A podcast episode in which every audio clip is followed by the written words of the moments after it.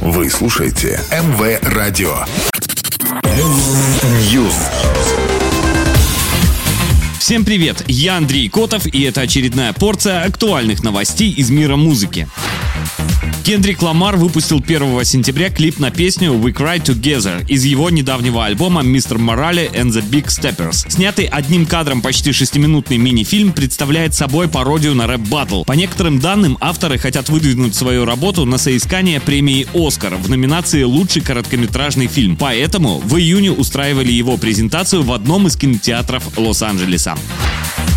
Луи Томлинсон представил 1 сентября новый сингл Bigger Than Me. Это первый сингл со второго студийного альбома экс-участника One Direction и первый релиз после выхода в 2020-м его дебютного сольного альбома Waltz. Пластинка под названием Face in the Future будет выпущена 11 ноября, в нее войдут 14 треков.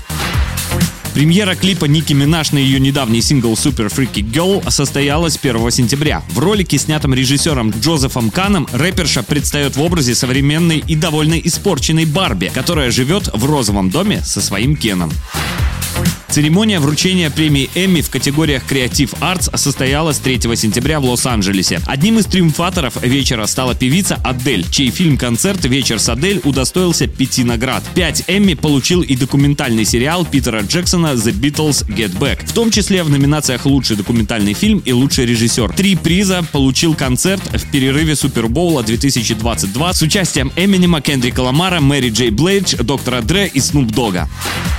Пока все, до новой порции. News.